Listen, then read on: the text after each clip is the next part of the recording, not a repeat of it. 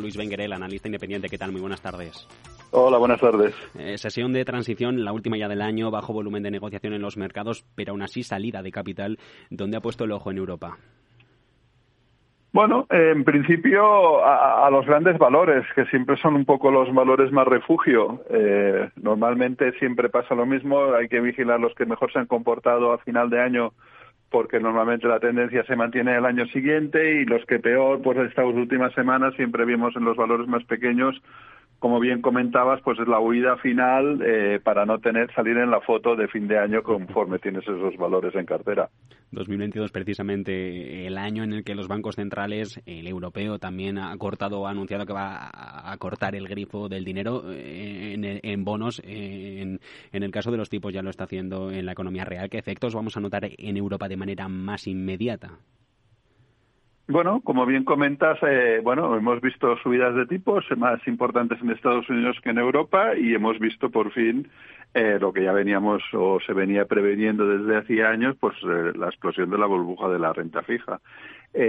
bueno, vamos a ver hasta dónde van a subir los tipos en Europa. Yo creo que en Estados Unidos ya se van a relajar en las próximas en las próximas reuniones y ver hasta dónde llega en Europa y posiblemente pues veamos eh, no para el primer eh, para el inicio pero sí para mediados de año o finales del año que viene oportunidades en renta fija. Leemos en Financial Times hoy que GSK, GlaxoSmithKline, está a la caza de biotecnológicas atractivas que a su juicio están a plena vista, enmarcan operaciones en la reposición de cartera de medicamentos. La última a principios de este año fue con Sierra Oncology. ¿Por dónde podrían pasar sus próximos intereses? Bueno, eh, eh, eso es positivo porque al final que las grandes compañías sigan en, busca de, compañías interesantes pues es, atractivo para, el sector y al final pues bueno, eh, yo creo que, que, lo seguiremos viendo de cara y normalmente cuando empieza una la, la competencia se pone las pilas y empiezan a buscar eh, oportunidades dentro del sector. Credit Suisse se desprende en los últimos en las últimas horas lo ha hecho de una gestora en Zurich en el marco de la reestructuración que hemos vivido de esta firma centenaria, problemas de solvencia que ha tenido en los últimos meses, eh, eh, estaría fuera de firmas como estas. Ah, ¿Podemos hablar de un caso FTX en versión banca?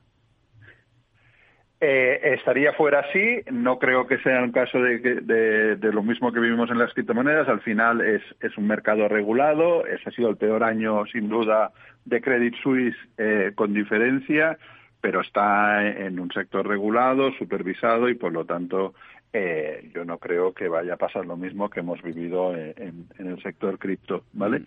Pero sí que realmente en el sector bancario, pues bueno, llevamos desde el 2007-2008 con algún que otro rebote importante, pero sobre todo en Europa sigue siendo un sector muy castigado y muy malo, por lo tanto, pues mucha prudencia, aunque tengamos rebotes que pueden durar semanas o meses.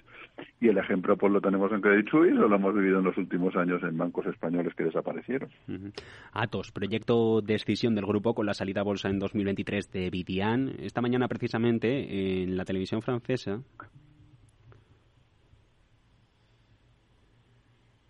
bueno, que la valorisation d'Evian est de Elle est beaucoup plus élevée que ça. Après, oui. le, le, marché nous dira. En la televisión francesa, eh, Luis, su director general, Philippe Oliva, decía que necesitan recuperar la confianza de los accionistas. ¿Cómo cree que van a hacerlo?